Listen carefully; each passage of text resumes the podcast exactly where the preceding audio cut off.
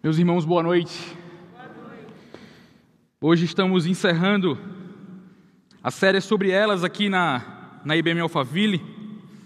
Nas três últimas semanas, vimos sobre mulheres incríveis que nos, nos ensinam lições valiosíssimas. E escutar sobre essas mulheres tão preciosas, tão, tão importantes, foi realmente inspirador. Mulheres onde a gente pode aprender sobre o amor de Deus, que, é, o amor que elas tinham por Deus, sobre coragem, sobre ousadia. E escutar sobre essas histórias, sobre essas mulheres, me fez lembrar também das mulheres que estão na minha, na minha vida e me ensinam tanto. Minha mãe, minhas avós, tia, minha esposa, irmã. E quantas mulheres que passam em nossas vidas e nos inspiram tanto, nos ensinam tanto. Quantas mulheres de Deus tem sido instrumento dele para sentirmos o amor dele através delas, o amor dele por nós. Nos sentimos amados por ele através do amor dela, por delas por nós. E essa noite que a gente encerra essa série sobre elas, eu gostaria de te perguntar: será que você, assim como muitas dessas mulheres que estão na sua vida, que passaram por sua vida e que demonstraram um pouquinho do amor de Deus por você através do amor delas? Será que também, assim como elas, você tem sido instrumento de Deus para demonstrar o amor dele por aqueles que estão do seu lado? Sabemos que certo dia, um intérprete da lei perguntou para Jesus o que, que ele deveria para herdar a vida eterna. Jesus pergunta o que, é que está escrito na lei, e o homem responde: Amarás o Senhor teu Deus de todo o teu coração, de toda a tua alma, de todas as tuas forças e de todo o teu entendimento, e amarás o teu próximo como a ti mesmo. E aí, ele afirma que sim, que segue isso. Jesus afirma sim, você está correto em fazer isso, em seguir dessa maneira. Se você fizer isso, você vai sim conseguir a vida eterna. Amar a Deus é algo importante. Aí ele pergunta para Jesus: Mestre, quem é o meu próximo? É interessante como que para alguns pensadores a pergunta é mais importante do que a resposta. Saber perguntar é mais importante do que saber responder. Voltaire, por exemplo, ele fala que um homem deve ser julgado muito mais pelas suas perguntas do que por suas respostas. Outro pensador também fala: o trabalho mais importante e mais difícil não é encontrar a resposta certa, mas sim fazer a pergunta certa. Então Jesus respondeu àquele homem, ao invés de responder de qualquer maneira, Jesus ensina aquele homem a fazer a pergunta certa, contando a história do bom samaritano, história que a gente conhece, para que aí sim ele tenha a resposta certa. E a história que é muito bem conhecida, estava passando um homem que descia de Jerusalém para Jericó, uma estrada possivelmente perigosa, e lá ele é alvo de ladrões, esse homem se torna uma vítima. E aí, além de levar os pertences daquele homem, ele é arrebentado, é machucado, ele fica no chão. Ele fica tão grave ali, ferido tão gravemente, que ele não consegue buscar socorro. Então passa um sacerdote e um levita, homens que a expectativa é que eles sim ajudassem, porque eles sabiam da lei e eles não ajudam. E aí, logo em seguida, passa um samaritano. Culturalmente seria impensável um samaritano ajudar um judeu, um judeu ajudar um samaritano. Para a maioria dos judeus, o próximo era alguém parecido com ele, era outro judeu. Esse era o próximo.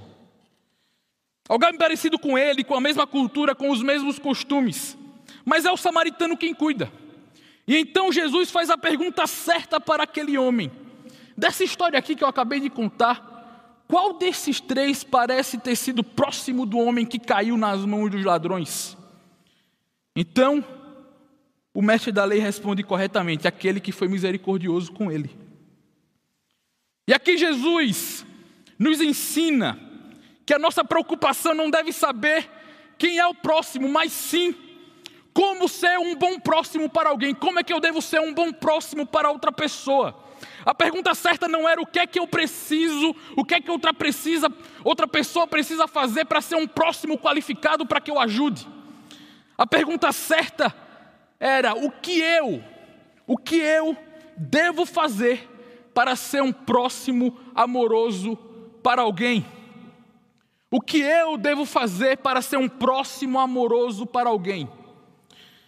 E para responder essa pergunta, tem uma história de uma menina, que nem o nome sabemos, mas que me encanta, me ensina e ilustra bem que atitudes devo ter para que o amor ao próximo seja algo presente em minha vida. Eu queria que você abrisse sua Bíblia em 2 Reis, capítulo 5.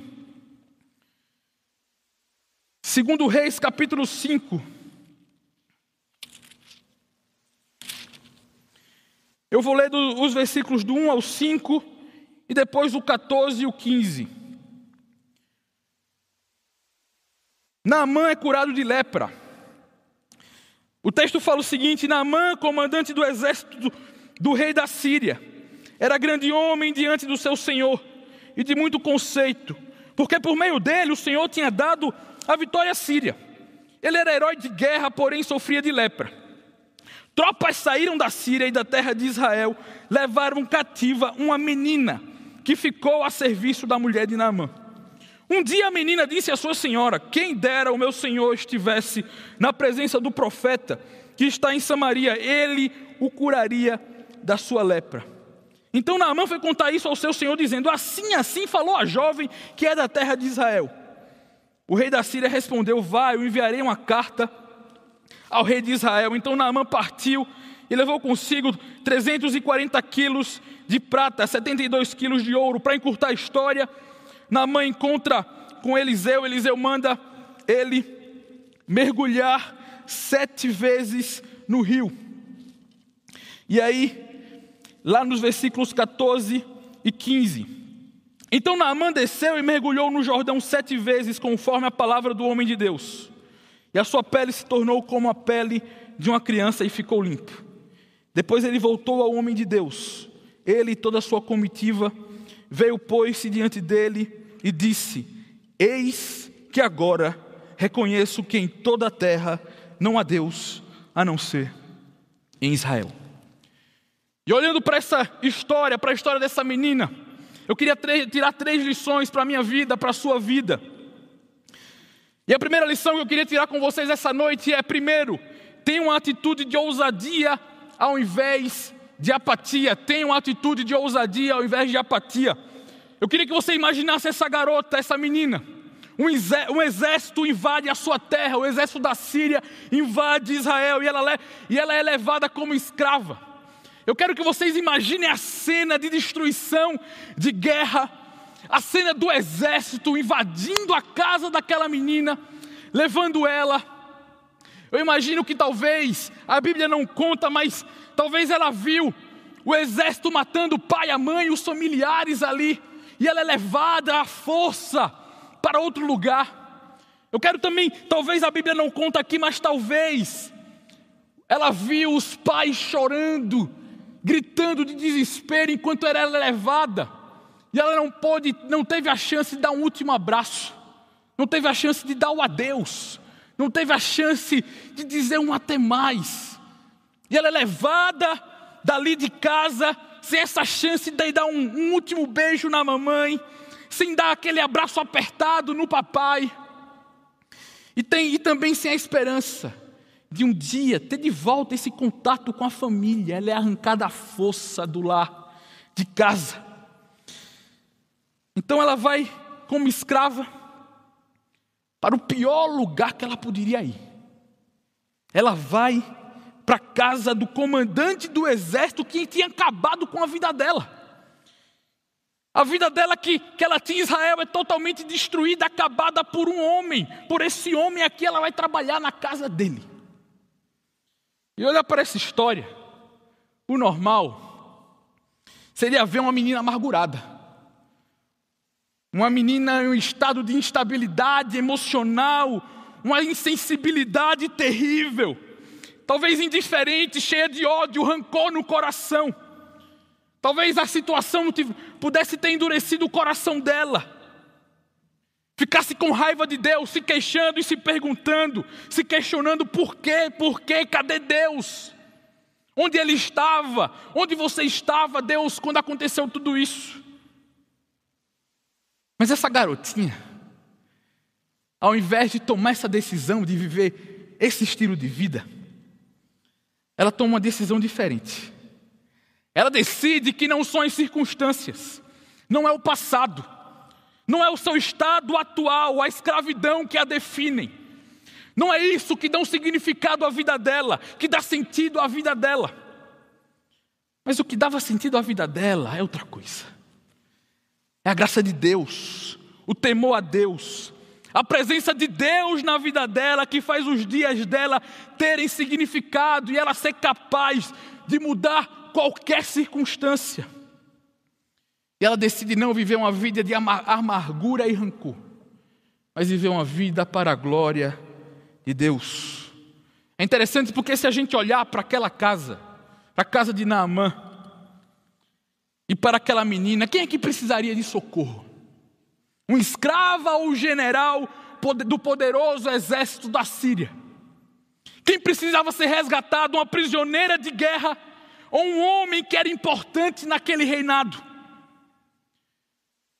E a verdade é que por muitas vezes o nosso vitimismo, o nosso coitadismo, nos atrapalha de enxergar quem está do nosso lado e quem está precisando realmente do socorro de Deus na vida dele, na vida dela. Mas não foi o caso daquela menina, ela não se vitimizou. Ela podia se enxergar apenas como uma serva diante daquele reino enorme, de tanto poder. Ela poderia se enxergar apenas como escrava, diante daquele homem que tinha tanta fama, tanta estima.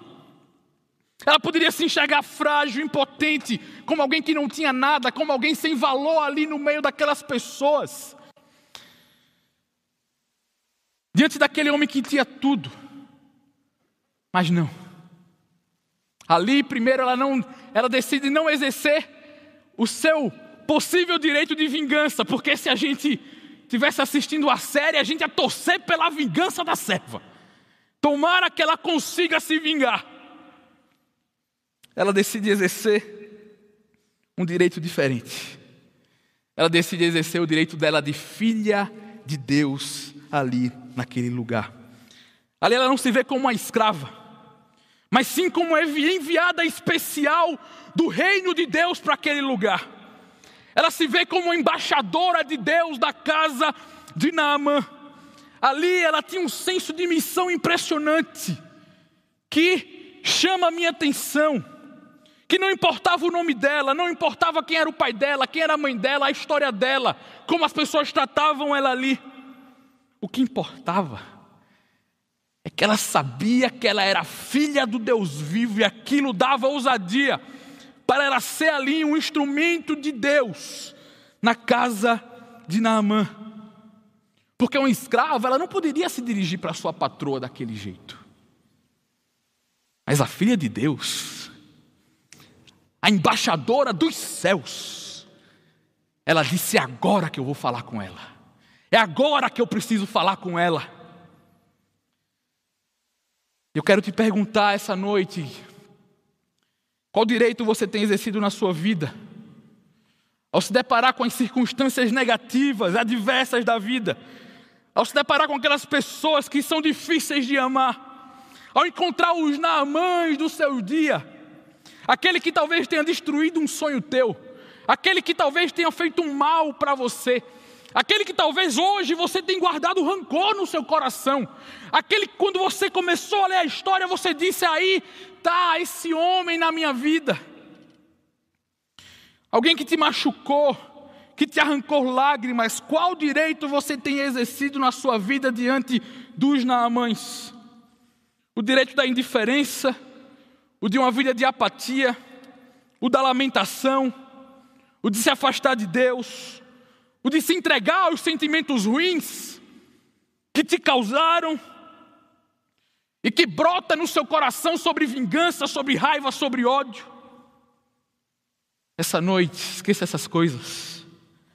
Exerça hoje o seu direito de filho de Deus, dado a você através do sangue do Cordeiro de Deus, Jesus Cristo, e Ele pode te dar uma vida cheia de ousadia para amar os namãs que estão em sua vida. Segunda lição Tenha uma atitude nos bastidores, assim como você teria nos holofotes. Tenha uma atitude nos bastidores, assim como você teria nos holofotes. Uma frase atribuída a Epicuro diz o seguinte: caráter é aquilo que você é quando ninguém está olhando. E me chama a atenção o local que essa menina exerceu a sua fé.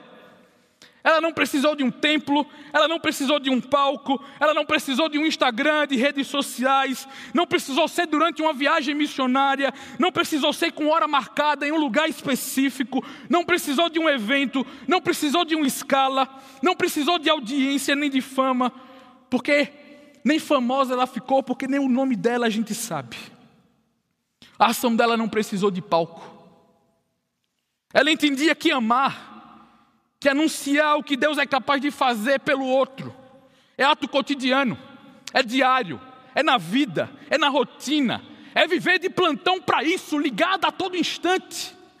Então, aquela menina, durante os seus afazeres diários, talvez tenha vindo um pensamento, um sentimento, um estalo no coração dela, um algo que parece mexer aqui dentro, que fez ela ir e foi falar Provavelmente você já tinha sentido um impulso assim de ir. Algo mexendo dentro do seu coração, dizendo: Olha, acho que você deveria amar aquela pessoa ali. Eu acho que você deveria falar com tal pessoa para ela conhecer o meu amor. E ali, talvez enquanto ela varria, enquanto ela levava um copo de água para a patroa, enquanto ela estava ali simplesmente vivendo, sendo ela, ela ama ao falar ah, se meu Senhor conhecesse o Deus que eu creio. Ah, se meu Senhor conhecesse o Deus que eu creio. Ah, se ele tivesse na frente do profeta do meu Deus. E foi a partir de uma frase tão simples, de uma atitude tão simples de amor, que Naamã teve sua vida transformada. Ela fez isso pois sabia que, seja nos bastidores ou nos holofotes, a plateia, a vida dela estava sempre cheia do que importa. A vida dela estava sempre cheia do que importa. Ela sentia talvez falta dos pais, mas do que importa ela estava cheia. Talvez ela sentisse falta da terra dela, coisas que ela convivia do direito de infância, não sei. Mas o que importa ela tinha. E a vida dela era cheia da presença de Deus, e por isso o cativeiro daquela menina, a escravidão daquela menina, ela ter sido pega e levada prisioneira como escrava, essa situação dessa menina se transforma não em palco de uma tragédia, mas em palco da intervenção divina na vida de Naamã. E você, eu te pergunto, quando são as suas atitudes de amor? Quais são os momentos em que você decide amar? São somente naqueles dias que são passíveis de aplauso, em que você pode ser elogiado? São aqueles onde você pode tirar alguma vantagem sobre a situação? onde existe algum interesse muito maior em aproveitar de toda a situação, onde o interesse de tirar algo para você é maior do que o de abençoar. São aqueles em que os flashes estão acesos, as câmeras estão prontas para fotografar. São aqueles em que você pode postar para conseguir mais curtidas, mais likes, mais comentários. São aqueles somente com hora marcada, em determinado local, dia e hora, e se não for naquele momento, não dá. Olha como essa menina foi usada por Deus. Eu paro para pensar sobre qual tem sido a minha disponibilidade para amar. Será que eu estou disponível, assim como essa menina, para repartir, para anunciar, para amar o próximo, para servir? Será, como será que é a minha disponibilidade? Será que é somente de segunda a sexta? Será que é aos sábados e domingos? Será que é somente para as ações missionárias que eu participo? A verdade é que em Jesus devemos ser como essa menininha, que não precisou de hora marcada, nem lugar para amar ao anunciar o que Deus era capaz de fazer na vida de Nama. Por último, tenha uma atitude de enxergar o que alguém pode se tornar, não como ela está. Tenha uma atitude de enxergar o que alguém pode se tornar, não como ela está. Primeiro, enxergue hoje com compaixão e misericórdia. A menina podia ter somente enxergado o general impiedoso, o idólatra pagão, o inimigo do seu povo que estava ali diante dela, o monstro que destruiu os sonhos dela, a vida dela, a família dela. Porém, ela não olha para isso, ela olha para outra coisa. Ela olha para o sofrimento de um homem atrás da farda. Ela olha para o sofrimento daquele homem que estava doente, que sofria, que possivelmente quando chegava em casa e tirava a farda do soldado, do general, do comandante, estava um homem com feridas. Um marido que não podia ficar próximo da sua esposa para não passar a doença. Um pai que não podia abraçar os seus filhos para não contagiar com a doença. Um homem que talvez não pudesse ser o pai que gostaria de ser, o marido que gostaria de ser.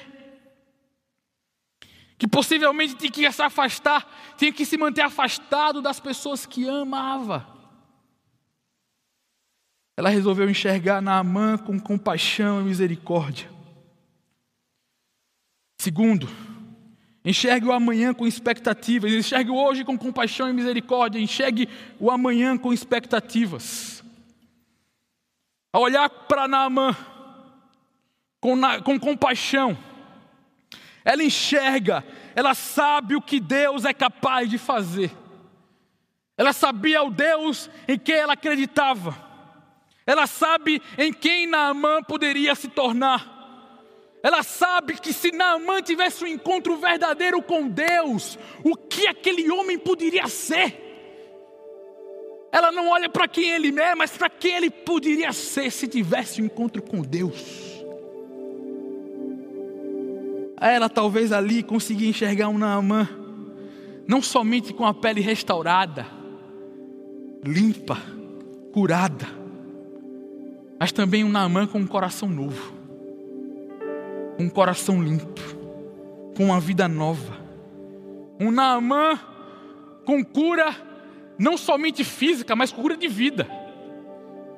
Um Naamã não somente sem as feridas da pele, mas sem as feridas da alma. Sem as dores da história, um homem completamente curado. E é isso que acontece. Naamã é curado e se rende ao Deus da serva dela, dele. Um grande general se rende ao Deus da serva da escrava. Eu te pergunto essa noite, como você tem enxergado os Naamãs em sua volta? Talvez você só consiga hoje enxergar o chefe que é duro o pai que parece não ter jeito de mudar. O amigo infiel. Talvez você só consiga enxergar o colega de trabalho trapaceiro que quer passar a perna em você. Aquele primo que te enganou. Aquele tio que é conhecido por ser beberrão e imoral. Talvez hoje você só consiga enxergar essas coisas na vida dessas pessoas. Mas Jesus, ao olhar para você, ao olhar para mim, não me tratou como um caso perdido, como alguém que não tinha mais jeito, como alguém com a vida que não existia mais solução. Porque não existe alguém tão imutável que a presença de Jesus não possa transformar. A minha oração essa noite é que Jesus me ajude a enxergar em cada Naamã há uma oportunidade de uma vida que pode ser completamente transformada ao teu encontro com Jesus. E que eu possa ser instrumento nas mãos dele, de amor ao próximo, assim como essa menina foi. Instrumento de Deus, num lugar improvável, para que um homem pudesse conhecer o que Deus era capaz de fazer na vida dele. Minha oração é para que eu seja assim, como essa menina, disposta a amar em momentos improváveis, em lugares improváveis, com a graça de Deus. Essa é minha oração. Que Deus te abençoe, em nome de Jesus.